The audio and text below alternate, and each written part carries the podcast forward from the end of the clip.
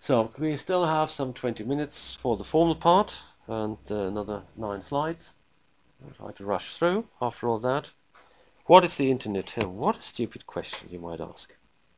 We all know it. Uh, when I talk to people, I sometimes wonder whether they really know what they talk about. Well, not in computer science, but in general. You download or you put it on the internet. I mean, like talking to the telephone network, a similar stupid formulation.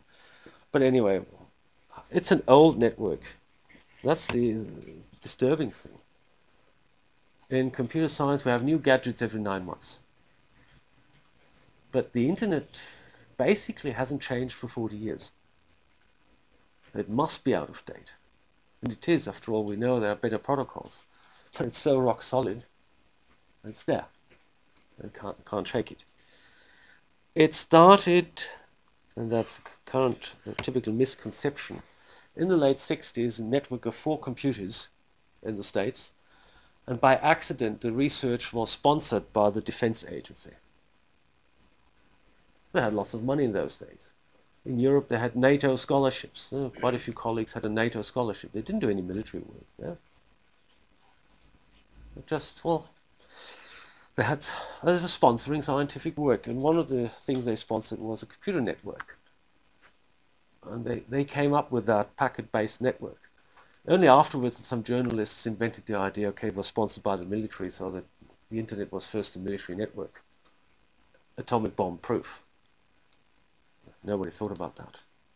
They were just desperately trying to get a few bits across the United States, which was very, very difficult in the late 60s. Well, what sort of lines did you have? What sort of technology was around? The transistor was barely invented. Go back, try to build a house with just a spoon. It's like that. Then you have an understanding of what they were up to. Four expensive machines, a bit of time on the machines. Interface was there, wire something. It tried to signal something. There was no support from anybody. And that was the beginning. Later on, we had uh, mailbox networks in the, in the 80s where you dialed in, downloaded your mail. And was fantastic propagation of information of one day around the world. In the 80s, that was magnificent. Then there were proprietary inventions like the famous BTX system in Germany or the Minitel in France. AOL started its business that way with a proprietary system. Use the telephone line to dial in. We've got all the information for you. And this wrong approach is being tried over and over again. We have everything for you. And the internet answered it, no, you don't. Somebody else has it. The internet allowed free flow, and all these networks are sort of secluded systems. I keep talking about the BTX because when you understand BTX, you understand quite a few of our court rules. This thinking of there's this provider sitting on the information, and the poor customer is dialing in, and you sit on that port and you give the information or you withhold the information. You can do that on BTX because you sit on all the bits is there. You have it in your mainframe. Now you know the internet is different. But it was one of the many ways when networking suddenly started. Internet in the 80s was just one of many possibilities for communication. The first part was really the mailbox method. There was a lot of money in that. AOL made a lot of money by offering mailboxes. Minitel was an interesting part in France because you could learn a lot. Uh, everybody got a little terminal at home. Dreadful thing when I saw it you know, many years ago. Now the older people like myself didn't know how to do it. And one motivation for the French telecom was to get rid of the phone box. You know, printing lots and lots of paper, throwing it away after six months, reprinting it. That's a telephone directory. Phone. And if you see the New York telephone directory, that's a pile of that much. Basically, you use it for three or four lookups. Use that big thing. It's a bit weird when you say overkill in some sense. The motivation was get rid of telephone directories. Do it online. Nobody knew how to handle it. Nobody was interested. Yeah, give it to older people say, hmm, hmm, hmm. So the French idea was put some computer games on the kids will learn that and they'll teach the parents. It worked. in the 80s. The other thing is put some sex on. That also, it's, it's a, everybody's saying no, no, it's a major driving force for any communication system. Strange. But the internet, well, it's it hit Europe in '89, and I think 92, 93, it began to really take off. We had dot com until year 2000. So the computer people are not really worried about the stock market crashes right now. They have seen it before eight years ago, when all the computer stuff busted uh, into nothing, literally. It's still growing tremendously. People are talking, it will not continue to grow, but it, internet doesn't care. It's a stupid thing, it doesn't know. It shouldn't grow. The backbones keep growing. Uh, check the article in c't, volume 19 this year, about the internet backbone structure. It's a very good article. It's worth reading and gives you some insight why it's still growing. A few privileged senior scientists. Well, I, I really was one of the first in Germany to get a bit via internet to the US in 89. Uh, we managed with other networks before, so we really, sort of, it was a few people, we knew each other. But this has changed now, everybody has it. And we, we predict that in the developed countries, well, within 10, 15 years, almost everybody is affected by a network device, and be the mobile phone.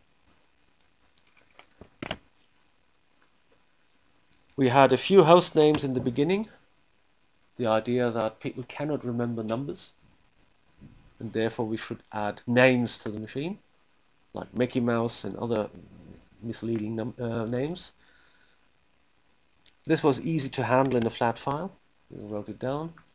And when you had a new computer, you sent an email to this guy in the US, please add my machine to your flat file. Well, how much was a computer in 89? Standard Unix workstation in those days was around 30,000 euros. Didn't have many the students didn't have any at all.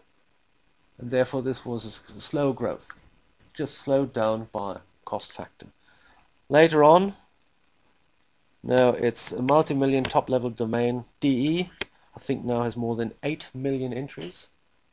And it started with about 800 when we got in touch with it. It's now at 8 million. From 94, I know the figure 94, 95 was about 800 in Germany to more than 8 million domains right now. People have to run this database, and typically they're non-profit, like the Internic or the DENIC. But the challenge arises not from the classical service or the workstations or your PCs or whatever, but from all sorts of IP-based devices, starting with uh, a phone that speaks wireless LAN, like that one, can be on the wire. So it needs an IP address to a Coke vending machine, signaling via the internet, okay, I need more bottles. To your fridge. We still preach that the fridge should be internet connected so you know what's in your fridge. But it hasn't happened yet. There are other devices which it's more necessary to be on the internet, like your heating system at home. So you can dial into your heating system and switch it on or off. Save energy that way. Like switch it off and before you go home say, okay, coming home now, please switch on. Relatively easy. Uh, and I have a power switch in my office, 230 volts, which is connected to the internet. You can switch my light on and off. If you feel like it, I don't mind that. Otherwise, if I feel upset, I change the password. It's a nice gadget. If some of you are online, I think it's 230V, 230 volts, dot RUF Rechenzentrum Uni-Freiburg.de. You see the, the power switch. So we can switch on the light at home or switch it off. Light off. Did I? Switch off. That's the internet devices we're going to see. If you want to try right now before I change the password, but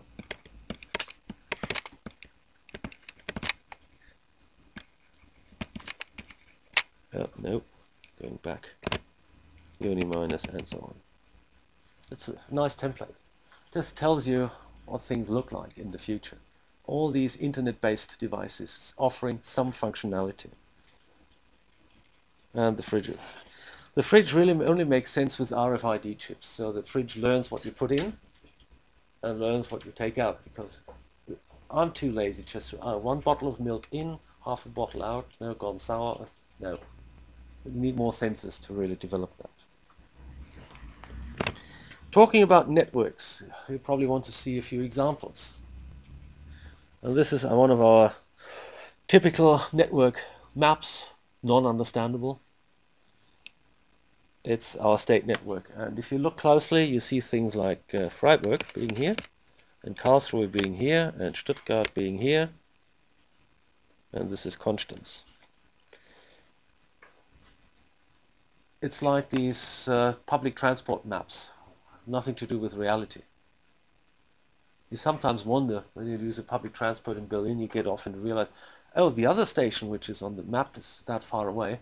It's around the corner. But, well, for optical things, they have sort of readjusted it. And it's the same here. So you say, hmm, strange.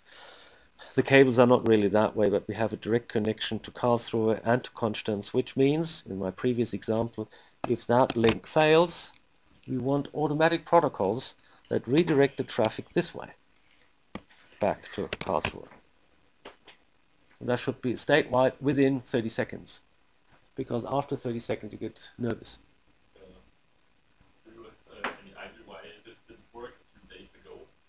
Uh, no, we're still examining. Yeah.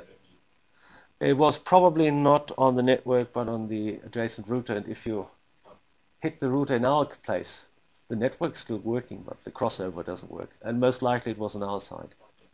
So if the output is sort of blocked, well, you have two ways, but you can't use either of them. Uh, if you think of the thing two weeks ago, there was a, a brief failure of about half an hour.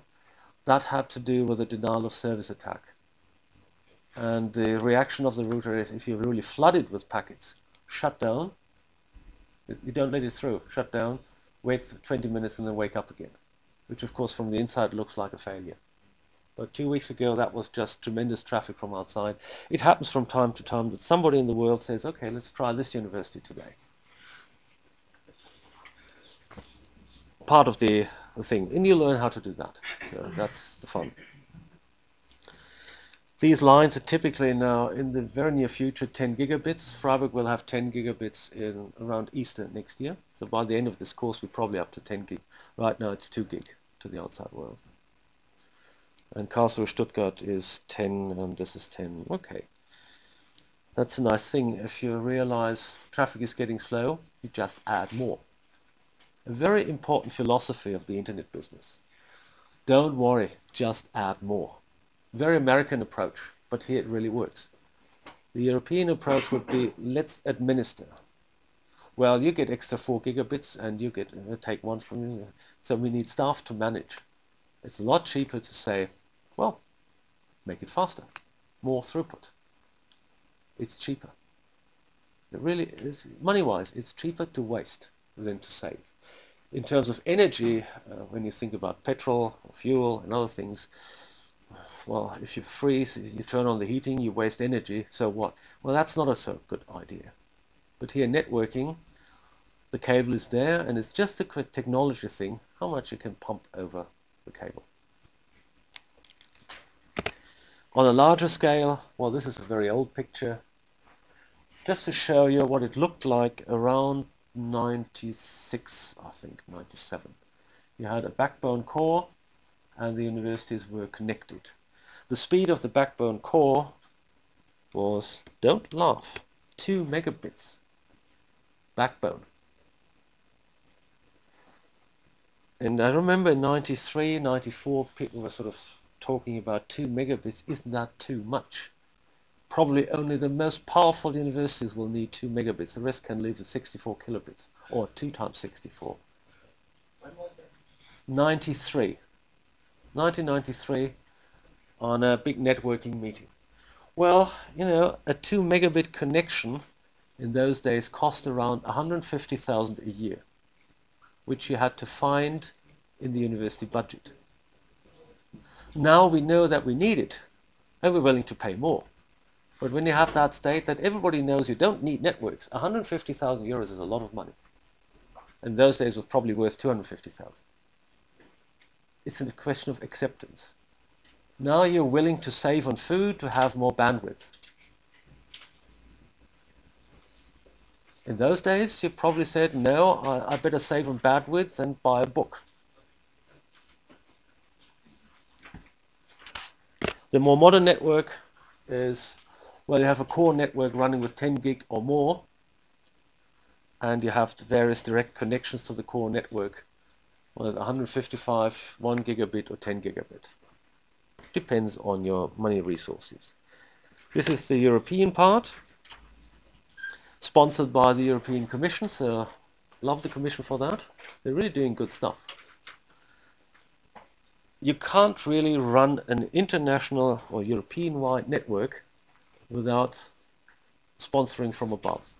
Because the various owners, the former telecommunication companies like Deutsche Telekom and so on, they have their idea about going international and it should be expensive. You know, you take your mobile phone, go to England and phone home, you see, well, that's expensive.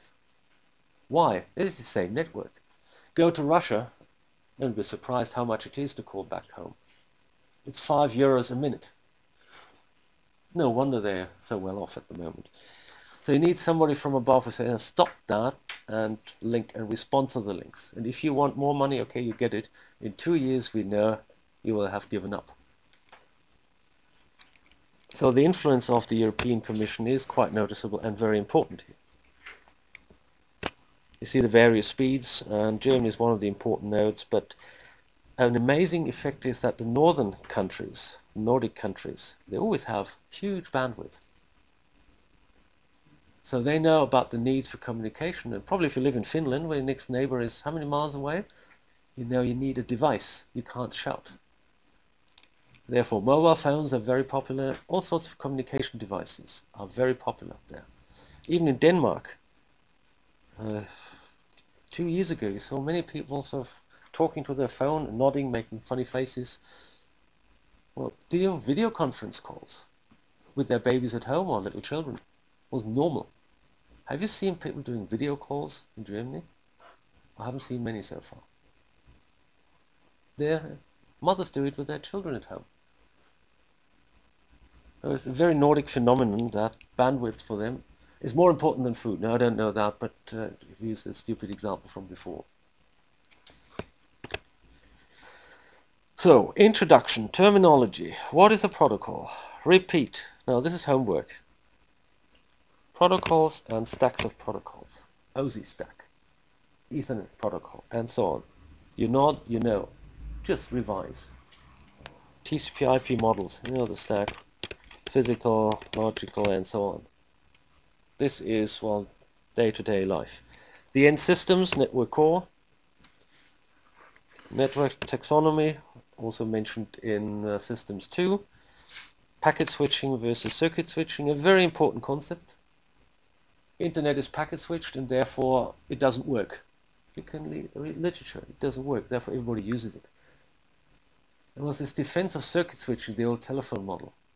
And now we kill the telephone and go packet switch telephony which doesn't work, but people don't care, they use it and it works. Very strange. We have different service models like client server versus mainframe centric, big thing, stupid terminal, versus the latest edition peer to peer networking. Now, whom do I tell? You use peer to peer networks, do you? Uh, we don't record your answers. And peer to peer is not necessarily evil, although some lawyers think so. Peer to peer is a method of changing data. The question is, is your zero copyrighted or not? It's very hard to see whether the zero is uh, a special thing. It's the numbers of zeros and ones that matter. Basic IP networking. Just revise that. Okay, finish that off because I don't know how it will sort of uh, disperse after the practical part. The next lecture is next week, not on Friday. Friday, please, academic opening. It's worth it. No mandatory exercises, so please read and we'll ask some questions. Literature already mentioned. Various home pages. Now you have an excuse to browse these pages because you need it for the lecture. Up to two hours ago it was a waste of time. Now it is highly recommended. Kurose Ross on circuit switching. Uh, this article in the c't is really good, well researched. Uh, check your email. Now for things, I'll, I'll finish that. Last two. You will have practical parts right now, pass through. Simple questions. If you have seen it before because you suffered some BOC course or whatever, and you say, I know all this, I know how to crash it, you might as well say, okay, so a fine day today, I'll leave. You won't be punished for that, but you should know how it works. If you if you think you know and you come back next week and you realize you don't, well, nobody there to help you anymore. Exercise blocks will require advanced setups, system administrator privileges, great. But only on the virtual machines in here. You use the VMware thing. The image will get updated, so next week we probably have yet another image with more features and more gadgets built in. Download your image if you want. The VMware player is free. Take it home and play it home. Well, we only just use 40 hours of your time for the lecture, so we might as well add Saturday and Sunday for the playing part. Get some feeling that way. The VMware Player version 2.5 is free of charge. Do some practicing, take it back, it's worth it. Example configuration is in the aforementioned download. You'll see a short introduction, how to start the environment, Okay, if you have questions, try your neighbor. And you realize your neighbor has the same problems. Great. Then you don't feel lonely. It's good to ask. And if you find out that your neighbor has understood that, it's also good because you get a quick reply. If you find you have to ask your neighbor every time and forever, then uh, go back to some reading. So log on, you have an ID because with that ID you use the library, you use the uh, wireless network, and you use a lot of other things. So just use your ID to log on. Choose that, whatever you prefer, and run. See what happens. So that's oh, really on time, 60 minutes exactly for the theoretical introduction of the course. Of course, in the future, there's less administration and more well, real knowledge that will be transferred. And we'll see how it works out now that we switch over to the more practical part. And with that, I now stop my recording.